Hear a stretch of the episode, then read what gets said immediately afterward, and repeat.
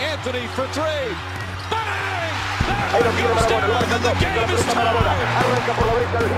Ahí tiene Megasol con ganas de jugársela. Espectacular, Daniel.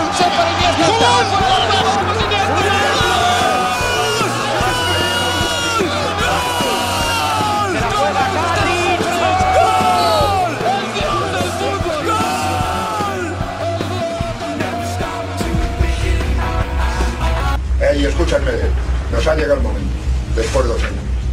Nos han metido hostias de todos los colores. Vamos a demostrarlos ahí. Vamos a demostrarlos ahí.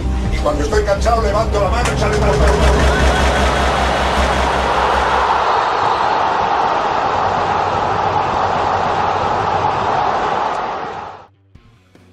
Muy buenas noches a todos los supporters. Hoy vamos a analizar y elegir nuestro mejor y peor fichaje desde la temporada 2016 y 2017 hasta la 2020 y 2021, hasta hoy mismo, eh, en 10 clubes diferentes de la primera división, de la liga. Hoy en una parte vamos a dividirlo en dos partes porque si no nos va a quedar un podcast muy muy largo, así que para no aburriros vamos a empezar en la parte 1. También me gustaría avisaros que se vienen cosas muy muy buenas y, muy, y muchas novedades en supporters, entrevistas, colaboraciones, vídeos, nuevos fichajes, nuevos sorteos, mamá mía. Y así que bueno, aquí estamos, a mi derecha tengo a Alejandro Puchades y a mi izquierda Sergi Martínez. Buenos días. Buenas Hola, noches. ¿Qué tal? Vale.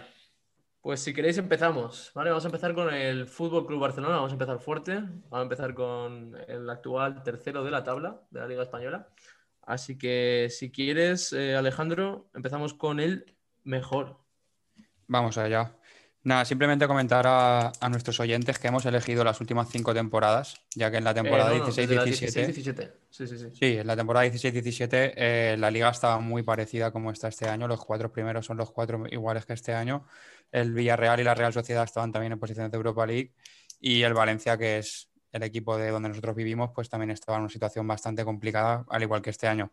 Y nada, simplemente ver cómo han evolucionado estos, estos equipos y, y eso, hacer un repaso de los mejores y peores fichajes durante este tiempo. Si te parece, empezamos por el, por el Fútbol Club Barcelona. Mm. Yo aquí tengo dos opciones de- del peor fichaje. O sea, porque uno tenía mucha, esperanza, que es André Gómez. André Gómez a mí en su, en su etapa por Valencia me enamoró. O sea, yo creo que desde, desde el Pipo Baraja o por esas épocas no he visto a alguien en Mestalla que, que dominara tanto el juego. O sea, ese año de André Gómez para mí fue impresionante. Y la verdad es que tenía mucha esperanza en, después de su fichaje del Barça, pagaron 37 millones, y tenía mucha esperanza en que, en que en el Camp Nou la rompiera, la verdad. O sea que creía que se iba a adaptar bastante bien al juego del Barça y, y finalmente no fue así y salió, salió vendido al año siguiente al Everton. Desde entonces no ha vuelto a recuperar su nivel, el que vimos aquí en Valencia, pero por eso lo he puesto más que nada, porque no por, si- no por el mal trabajo que hizo, sino por la decepción que fue, ¿sabes a lo que me refiero? Mm. Entonces, el- todo lo que se esperaba del jugador portugués y que al final no llegamos a ver en el Barça.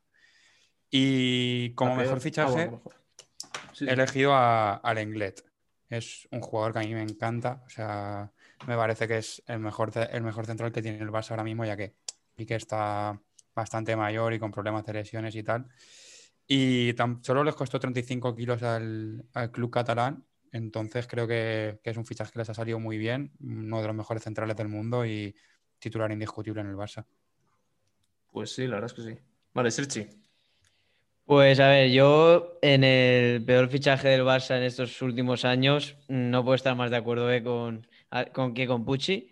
Creo que An- André Gómez aquí en Valencia nos enamoró. eh, vino del Benfica y bueno, eh, al principio creo que se cuestionó un poco el fichaje porque venía de, de Jorge Méndez, ¿no? Ya sabemos cómo está aquí el tema en Valencia de Jorge Méndez y Peter Lim, pero creo que hizo un año espectacular con un Espíritu Santo de entrenador. Yo me acuerdo del partido contra el Atlético Madrid que en el minuto 15 iba el Valencia 3-0 al equipo de Cholo Simeone y ese partido fue una auténtica barbaridad lo que, lo que hizo el Valencia y lo que hizo André Gómez. Yo creo que es que se le veía una superioridad ya no solo a nivel futbolístico en calidad, sino físicamente. Era un portento y, y yo creo que también le iba a romper en, en Barcelona.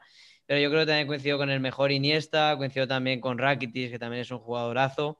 Y pues para mí fue una decepción, la verdad. Y como ha dicho Pucci, pues ahora ya no ha vuelto a ese mejor nivel y ojalá volviese a Valencia, ¿no? Ya de aquí desde soporte yo espero que ojalá, pudiese darse esa oportunidad. Pero vamos, peor fichaje para mí, André Gómez. Es que yo esperaba mucho de él y no, no rindió al nivel esperado. Y luego el mejor fichaje, eh, pues yo voy a poner a Pedri. Eh, creo que es de este año y creo que nos ha enamorado a todos. Pero ya el año pasado, cuando se fichó, que lo cedieron a Las Palmas, en Las Palmas se salió y en el Barcelona lo estamos viendo de lo que es capaz. Creo que es un jugador que se le ve que ha jugado en la calle y eso se ve un poco futbolista. Creo que es un jugador que se está perdiendo y creo que con Pedri, pues encima español, que creo que es el futuro ya no solo del Barça, sino de España, pues para mí es el mejor fichaje de los últimos años. Y encima barato. Hombre, y tan barato. O sea, eso me parece una barbaridad, la verdad, el, año en el que lo ficharon y, por el precio, la juventud, lo que dices tú, Canario, tal. No sé. Y es lo que dices tú. Yo me acuerdo siempre, eh, Paco García Caridad, un, parte de la directiva de Las Palmas y tal, siempre decía, cuidado con, con, este joven de aquí que se llama Pedri de Las Palmas, que la va a romper, que la va a romper. Y la rompió. Ya te digo, dijeron que se ofreció al Madrid, el Madrid dijo que no, cosas que pasan que luego te, arrepientes, porque dices, madre mía, lo hemos tenido aquí en la mano y mira, voló. Vale, pues yo, eh, el peor fichaje del Barça me parece Coutinho. Coutinho me parece lamentable por precio, pretensiones que traía, todo. O sea, es que es un tío que te cuesta entre 120 y 150 millones, dependiendo de variables y tal, que al final creo que las, las acabó pagando. Eh, por lo, del, lo de la Champions. El año pasado le mete dos, en el 8-2. Es que te cuesta una barbaridad de dinero ese hombre, una barbaridad de dinero. Lo fichas del Liverpool como estrella en el mercado invernal. Va a ser lo que, lo que revoluciona el Barça, madre mía, jugón, mejor que Neymar, yo me acuerdo cuando vino, porque venía del Mundial y tal. Y todo el mundo decía, no, Coutinho ahora es mejor que Neymar y la va a romper. Y yo sigo esperando que la rompa. Yo aún no, no, no tengo ningún recuerdo con Coutinho bueno, en el Barcelona. Y la verdad es que cuando pienso en Coutinho estos últimos años me acuerdo del 8-2 y del doblete ante su equipo, que tuvo que encima que pagarle por ganar la Champions, que es que es, el, es el colmo, por decirlo así. Y el mejor yo coincido contigo, yo me quedo con Pedri, la verdad, me parece un acierto. Como lo hemos dicho antes, acierto total de la directiva del Barça, el único acierto que han tenido en estos últimos años, y creo que la verdad es fichajazo. También te quería decir, Javi, que Coutinho, el primer año que estuvo en el Barça, como tú has dicho, llegó en el mercado de invierno y yo quiero recordar que esa primera parte, o sea, esa primera media temporada que juega en el Barça, lo hace muy, muy bien, ¿eh? O sea, no llega al nivel que habíamos visto en Liverpool, pero tampoco es el Coutinho desesperado, sin ganas de nada, sin motivación que hemos visto estos, últimos años en el Barça. Yo, Pedri, no lo he querido meter más que nada por si le pasa lo mismo, ¿sabes? Me da miedo. Ojalá y que no, me encanta Pedri y y sobre todo por el futuro de la selección española, ojalá y no le pase lo mismo. tú piensas? Pero lleva tan poquito tiempo, ¿sabes? Que me ha dado miedo meterlo por, el mismo motivo que Coutinho. en cuanto, en cuanto a Coutinho... 150 kilos, ¿eh? Claro, es que en cuanto a Coutinho tenemos en cuenta también lo que, lo que ha costado. O sea, porque el Barça fue a la desesperada y pagó una millonada por Coutinho y por Dembélé. Pero yo aún sigo confiando en Coutinho, ya estuve ahí. Yo creo que Coutinho... Está roto, está sin rodilla y... Tú piensas que un jugador de 150 millones que lo tienes que ceder es un desastre ya. Es bueno, también hay que ver cómo está económicamente el Barça, tío, por eso lo cedes. Y yo creo que en el Bayern de Múnich el último tramo de temporada no lo hizo nada mal. Pero bueno, yo no sé, tío. ¿eh? me, gusta mucho Coutinho, no sé. Creo que con Kuman iba a ser importante, pero sí, la verdad es que es un calvario las lesiones que tiene. Pero bueno, comparando tiene más esperanza que a Guedes. Hostia, y tanto. No, pero es eso, que por lo que ha costado, pues sí es lógico ponerlo en peor fichaje. Sí. Bueno, nos vamos a la Real Sociedad, a Donosti. Eh, difícil elección el mejor, porque la verdad es que han tenido muy buenos fichajes, muy buen ojo. La cantera además ayuda mucho de ahí. Y el peor también, porque es complicado ver a un jugador que haya, lo haya hecho muy, muy mal en, en Donosti. Así que si quieres empezamos también contigo, Alejandro. Vamos. Eh, yo los jugadores canteranos he decidido no, meterlos, porque me gustaría en otro podcast, si queréis, tratar el tema de las canteras en España, ver cuál es la mejor, cuál es la que más jugadores saca, pero en este solamente he tenido en cuenta fichajes y, compras. Eh, el peor, creo que no llego a meter ni un gol con la Real Sociedad. Era uno de los jugadores revelaciones del Barça cuando salieron de la Masía Munir y toda esta ah. generación. Creo que tengo el mismo. Y yo el, peor fichaje he puesto a Sandro. Sí. Aparte de no jugar mucho, creo que, como estaba observando antes, no metió ni un gol con la Real. O sea, no llego ni, a notar. Y no sé, nunca me, nunca me ha acabado a mí. O sea, tampoco es que tenga nada en contra de, él, pero nunca me ha gustado ni en el Barça ni en ningún equipo de los que ha estado. Me ha gustado, no me parece un jugador top. Y el mejor, te voy a decir, uno que, mucha gente piensa que es canterana, pero que, es canterano, pero que no lo es, que ya porque ya jugó en Osasuna y es canterano Osasuna, es el tío Miquel Merino. Uno, ¿qué decir? ¿Qué decir? Uno de los mejores mediocentros de, de España ahora mismo y, igual, igual que Pedri, creo que uno de los futuros titulares indiscutibles de la selección española. Me encanta Miquel Merino, la verdad. Ahora, si me permite, Sergio, me pongo antes porque es que ha calcado, tío. Es que, es que había elegido Merino y Sandro. Sandro primero, lo que dices tú, y es que 10 kilos. Pagas 10 millones, viene del Málaga, que hizo un temporadón, que yo, esa temporada se salió del Málaga. marcaba por todos lados, yo no sé, marcó un montón de goles. Y fue un poco de decepción. Y luego eso, Miquel Merino, es que la gente no se acuerda de lo que dices tú. Parece de la cantera, pero es que este tío ha pasado por, por eso, de los Asura, ha pasado por el, el Dortmund, en Newcastle. que no lo hizo bien en el Borussia y en el Newcastle. En el Newcastle volvió por 12 kilos. Fichajazo también. El tío joven, tiene 23 años, creo, o lo ficharon con 23, no me acuerdo ahora. Y, y eso, está rompiéndola. Tiene contrato largo, selección, lo que dices tú. Fichajazo total. Vale, yo poco más que añadir lo que has dicho, así que nos vamos a Serchi. Nada, yo, a ver, el mejor fichaje tengo el mismo. Creo que Miquel Merino, ya habéis dicho todo sobre Miquel Merino, es, para mí también es un auténtico jugadorazo. Y aunque este año está teniendo altibajos, sigue siendo fundamental para la Real Sociedad. Y la Real Sociedad, si quiere cumplir objetivos, pasa por las, por las botas de Miquel Merino. Y en cuanto al peor fichaje, también tenía a Sandro, pero tengo otro que a mí me decepcionó mucho y que creo que ahora la está rompiendo porque me parece bastante bueno, que es Teo Hernández.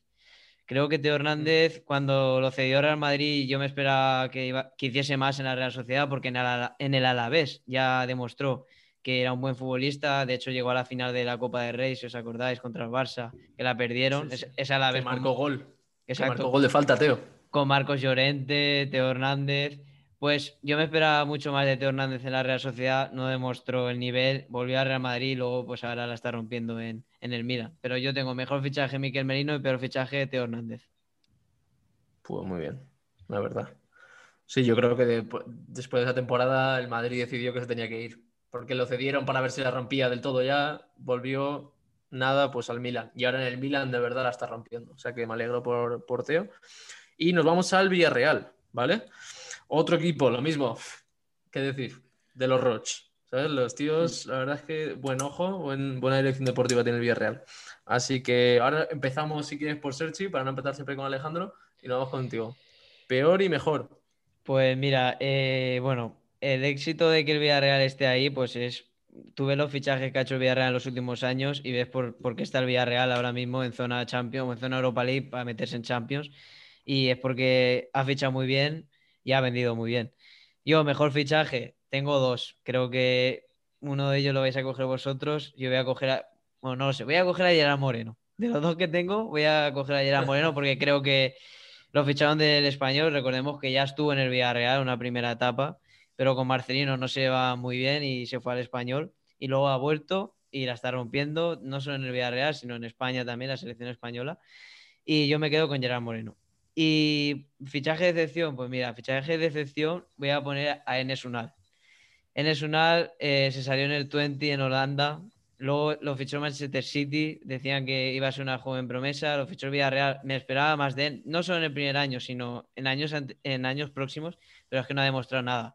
De hecho, se ha ido al Levante, no demostró absolutamente nada. Se ha ido al Valladolid, metió cinco goles, cuatro de penalti, pero tampoco ah, fue muy importante. Eterna promesa hizo tres partidos buenos y ahora en el, en el Getafe le está superando gente muy veterana como Ángel o Jaime Mata, porque en Esunal no está demostrando que tiene nivel. Mm, para primera división, no, para Villarreal menos. Entonces yo creo que el peor fichaje costó 14 millones, que es una inversión grande para el Villarreal, que al fin y al cabo es una, un pueblecito de, de Castellón. Entonces yo, peor fichaje en Esunal. Perfecto. Vale, Pucci. Pues sí, la verdad es que con el Villarreal estado muy difícil a la hora de elegir al mejor fichaje. El, malo no tanto, porque como habéis dicho, han estado últimamente haciendo las cosas muy bien en materia de, dirección deportiva y en los fichajes la verdad es que tienen auténticos jugadorazos. Yo hoy he elegido a dos, pero creo que me voy a quedar con, con el papá de todo el Villarreal, que es Santi Cazorla. Después de la pesadilla que sufrió en, en Inglaterra y después de que le dijeran que, que no podía volver a jugar más al fútbol, volvió al Villarreal, volvió a su casa, al equipo que le había hecho grande y volvió a hacer al Villarreal otra vez uno de los equipos más temidos de toda España. O sea, alcanzando un nivel de juego que yo creo que desde por lo menos 2012-2013 Cazorla no, no tenía y el Villarreal jugaba a su ritmo, como él quería jugar al Villarreal. Y había puesto también a Pablo Fornals, porque era un jugador que en el Málaga y en el Villarreal me gustó muchísimo, me gustó muchísimo cómo, cómo lo hizo. Y se fue al West Ham, pero la verdad es que le perdí un poco la pista y no sé ahora mismo en el West Ham cómo, La está cómo se está también. desenvolviendo. Está rompiéndola. Está jugando muy bien, sí, sí, sí. Me alegro, En Inglaterra está porque- saliendo y. Me alegro porque me gustaba mucho, tío. Lo quería poner también, pero como no sabía muy bien cómo había evolucionado en el West Ham, tenía ahí un poquillo de dudas. Pero bueno, Mm. sin duda alguna me quedo con, con Cazorla, la verdad.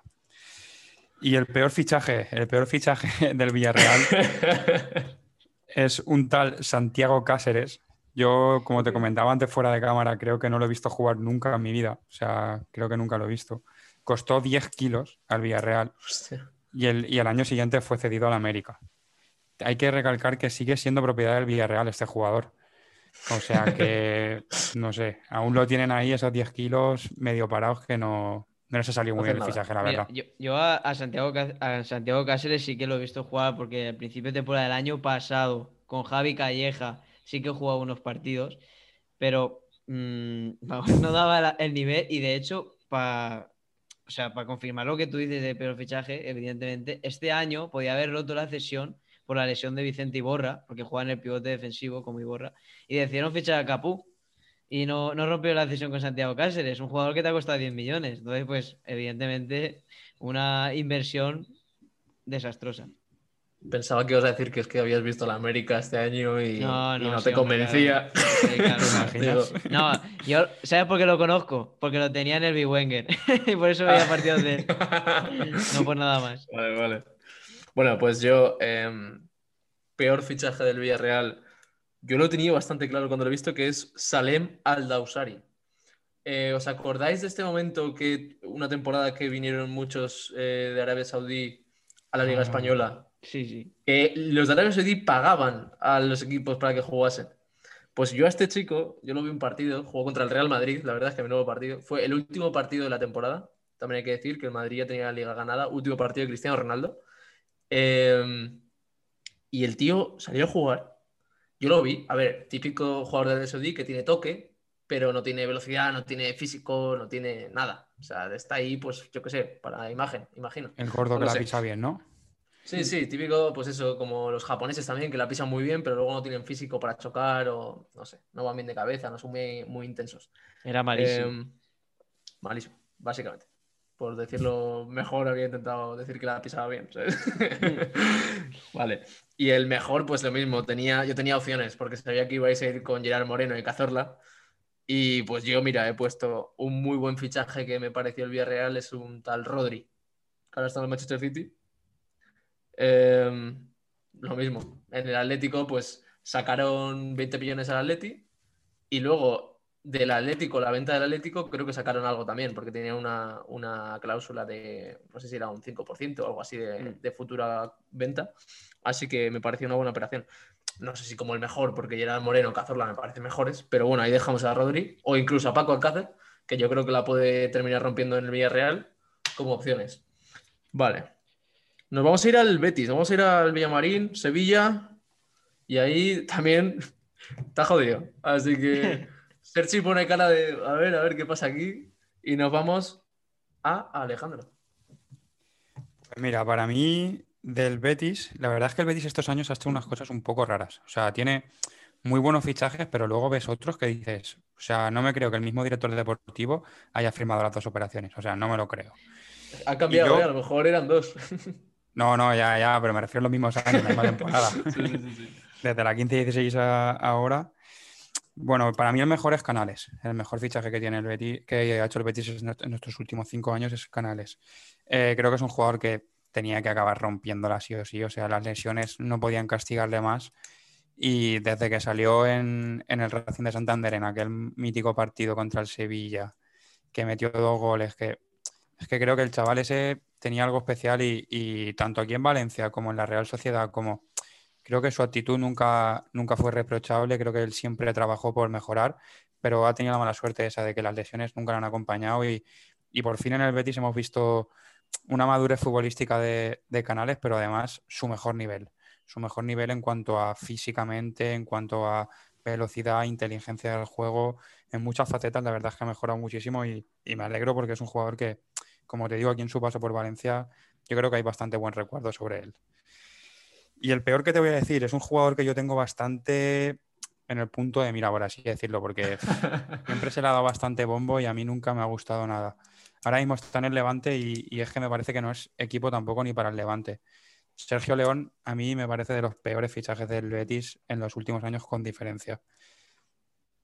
Llegó de Osasuna, donde tampoco parecía que destacaba y tal, pero tampoco se le veía maneras de ser un jugador top para estar en primera división, manteniéndose durante muchos años. Y de momento lo está consiguiendo, pese a, a que yo no confiara sí. en él. Pero bueno, bueno es un en el Levante. Sí, es eso, un jugador que te digo, como a mí no me gusta mucho y por eso he querido meterlo aquí en, en este de los peores fichajes del Betis. Sí, yo en cuanto a Canales, yo te digo, es que es verdad, es que es un tío que siempre ha caído bien. Yo me acuerdo, lo fichó el Madrid, el Racing. Llegó al Madrid como, en, entre comillas, el, el, futuro Beckham, porque era un tío guapete, tal. Yo me acuerdo que era muy jovencito. Eh, además, eso con mucho toque, típico jugador español que si lo ves rápido el Madrid o el Barça se lo llevan, porque tiene toque, jovencito y tal. Tuvo muy mala suerte en general. Llegó como Mourinho en Madrid, se rompió la rodilla, lo vendieron, se rompió otra vez la rodilla al pobre. Y menos mal que ahora. La... ¿Eh? Tengo entendido que es un chaval que es muy currante, ¿sabes? Que, que varios compañeros suyos lo han dicho después de, de, haber compartido vestuario con él, que pese a la mala suerte que ha tenido, él siempre estaba ahí intentando recuperarse lo antes posible. No es como otros oh. jugadores que después de varias lesiones encima de lo mismo se desmotivan y como que le cogen el miedo a volver a entrenar, a volver a ir fuerte. Tienen que totalmente al revés, que Canales se desvivía y que entrenaba más que, que uno que estaba sano para poder, para poder estar listo lo antes posible. Es y eso, no es una, eso, es un, eso, es un, valor que un, un, futbolista, o sea, es un valor añadido, ¿sabes? A un futbolista, o sea, tú pagas un precio, pero eso si lo tiene el jugador que estás fichando, estás triunfando. Sí, no hace falta que lo digan porque al final un tío que ha tenido tantas lesiones de rodilla, rollo Asenjo también te digo, que siga jugando y siga jugando a un buen nivel, te demuestra que ha trabajado. Si no es imposible. Ha trabajado sí, física sí. y mentalmente, porque tantas lesiones a la cabeza dañan y ya te digo, ya se ven, anda que no hay jugadores, ¿sabes? Eh, que se han cortado.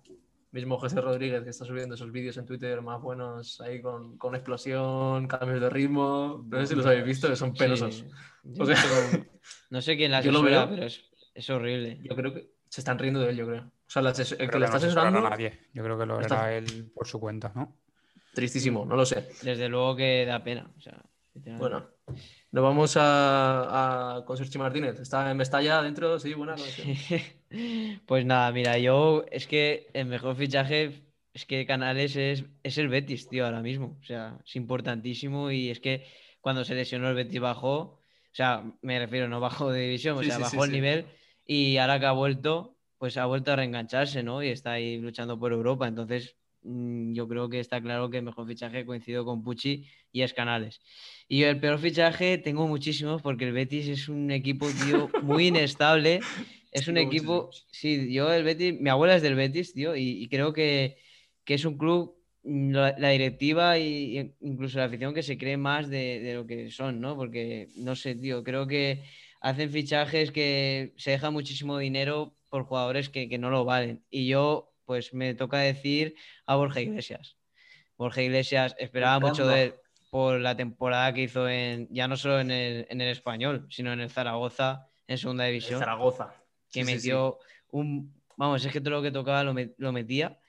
Y, y bueno, eh, yo creo que por 28 millones Borja Iglesias y que creo que no sé cuántos goles ha metido, pero habrá metido 6 goles en el Betis en, en dos y para tres años creo que, Sí. que no. Para mí es el peor fichaje. Sí. Sí, la verdad es que eh, precio y rendimiento no, no está dando Borja Iglesias. Sigue la esperanza de que lo dé. Y yo seguiré confiando porque es un tío que cae muy bien, la verdad. Es un tío que cae muy bien y, quieres que triunfe. Pero sí que es verdad que, que, son muchos millones para el rendimiento que está dando. Pues yo, el mejor, había puesto Canales también, pero para cambiar un poco voy a poner a Diego Lainez, el mexicano. A mí me gusta mucho, muy jovencito. Y yo en Lainez tengo mucha fe, mucha, mucha fe. Además me caen muy bien los mexicanos. Soy de la escuela de Javier Aguirre y yo creo que, que Lainez la puede, la puede romper en cuanto le den minutos y le den le den de verdad responsabilidad en el juego, yo creo que Lainez la puede, la puede romper de verdad, sin, ningún problema. Me parece un jugadorazo. Y que eso, no lo puedo poner como mejor porque aún no ha rendido en el Betis, pero creo que lo que se pagó, la edad que tiene y el recorrido que tiene, puede llegar a ser, a ser el, mejor en, unos años. Y el peor, yo pongo a Víctor Camarasa, también. Un jugador que eso que no ha dado de sí por lesiones, por H o por B no ha, no ha sido un jugador que haya rendido y que sigue ahí, que no, no hace nada. es que está ahí el pobre que no juega y no ha jugado nunca y, pues se quedará ahí.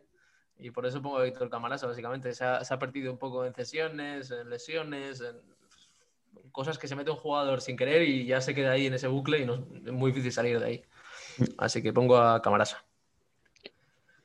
Así que si parece que acabamos con el Betis, nos vamos a la capital. Nos vamos a la capital blanca, al Real Madrid Club de Fútbol. Y aquí complicado también. El Empieza mejor y el peor. Empiezo yo. Eh, soy, soy, soy madridista, me dejáis el, placer. Te dejo el honor. Vale, yo como peor fichaje hasta, hasta el momento, eh, Luka Jovic. Estos años. 60 millones, ha metido dos goles, no ha rendido nada. El pobre ha, estado más, ha sido más eh, portadas por extradeportivo que deportivo es un jugador que la rompe en Alemania, la está rompiendo ahora otra vez, pero sí que es verdad que el Madrid hay veces que jugadores que son muy buenos llegan al Madrid y no, no sé, no, no, entran en juego, no juegan y pierden un poco la confianza y tal y no terminan de rendir. Jovic ha sido un caso. Jovic, yo recuerdo de él un par de partidos buenos en la Supercopa del año pasado contra el Valencia y el Atlético de Madrid porque no estaba Benzema.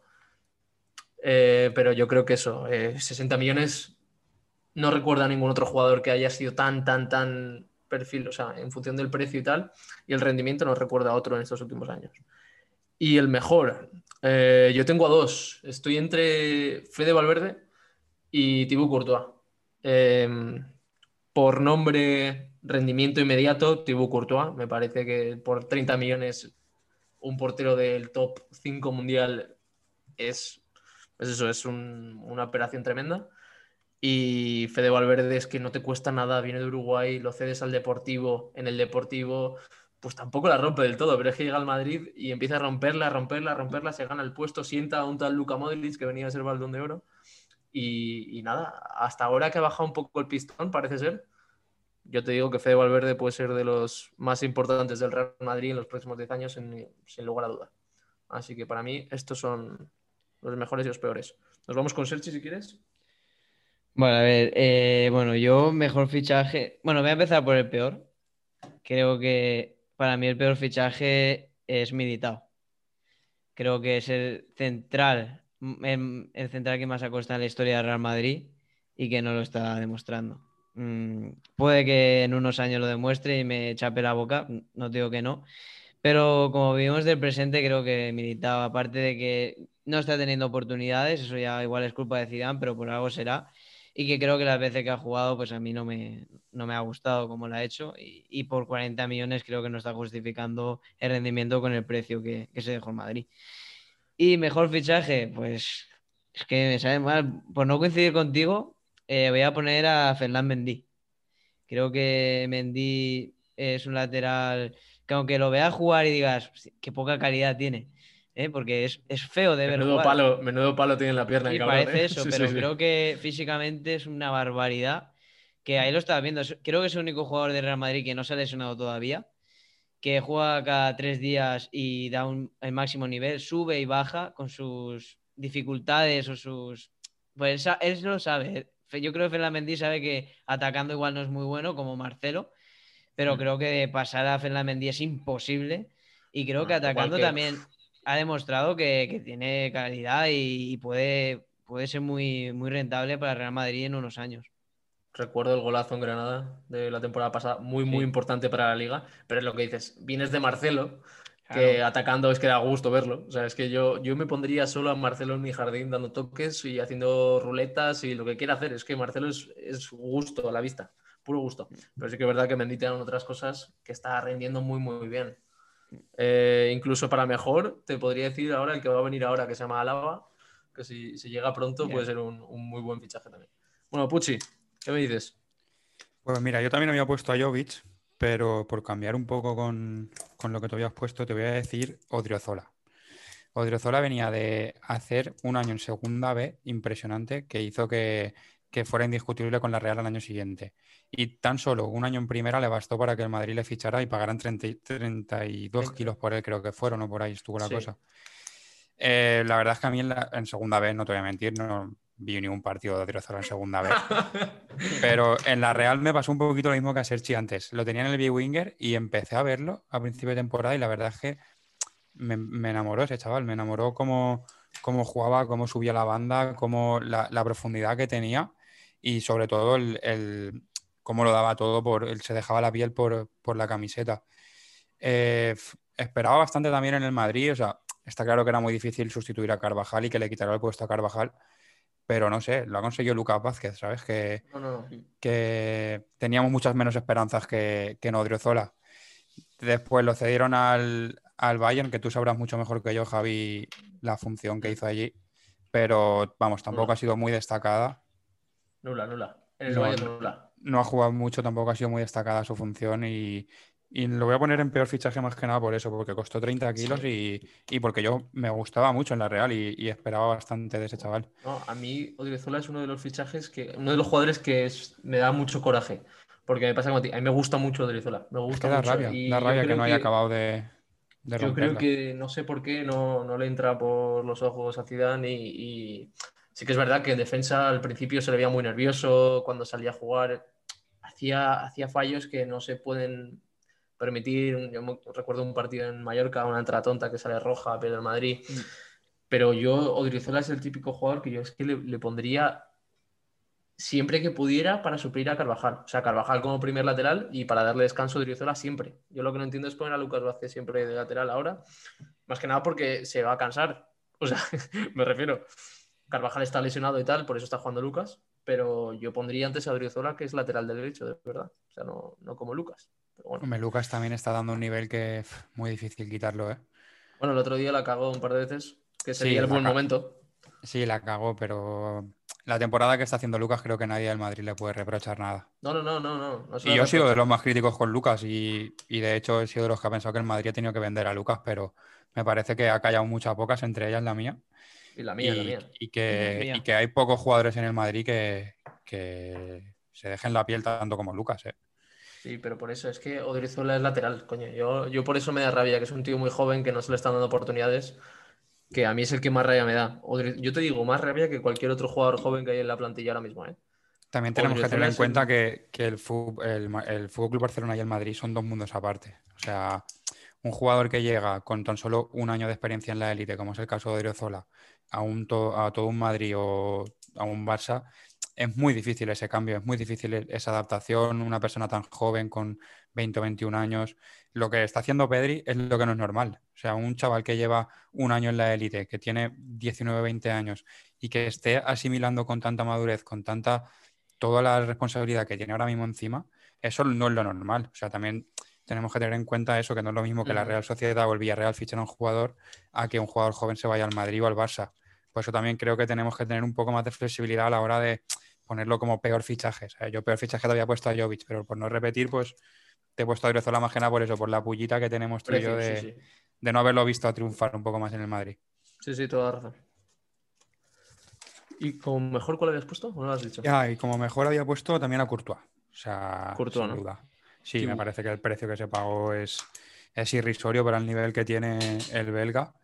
Y, lo que tú has dicho, ¿sabes? O sea, un portero que está entre los tres o cuatro mejores del mundo, que te cueste 30 kilos en la flor de la vida, por así decirlo, en el mejor momento de su carrera, que venía del Mundial, de, ser el, el menos goleado. Venía también de hacer un año con el Chelsea impresionante. Es verdad que al principio en el Madrid le costó un poco como adaptarse, se le criticaba un poco también. Tenía un poco Pero yo creo que ahora que, que se ha puesto serio, de hecho, creo que ya te lo dije en el podcast pasado, gran parte de que el Madrid ganara la liga el año pasado, gran parte de culpa la tiene Courtois. Y de que siga el segundo también. Y de, y de que siga peleando también, sí. Sí, sí, sí. Vale. Bueno, hasta aquí el podcast de hoy. Ahora deja tu comentario en nuestro perfil de Instagram o Twitter y dale a seguir para no perderte ningún episodio. Nos vemos en Spotify, Google Podcast, Anchor FM y Apple Podcast la semana que viene. Y recordad, se vienen muchas sorpresas. Estad muy pendientes de soportes Instagram. Y el próximo día tendréis la parte 2 de los mejor y peor fichaje. Así que hasta luego.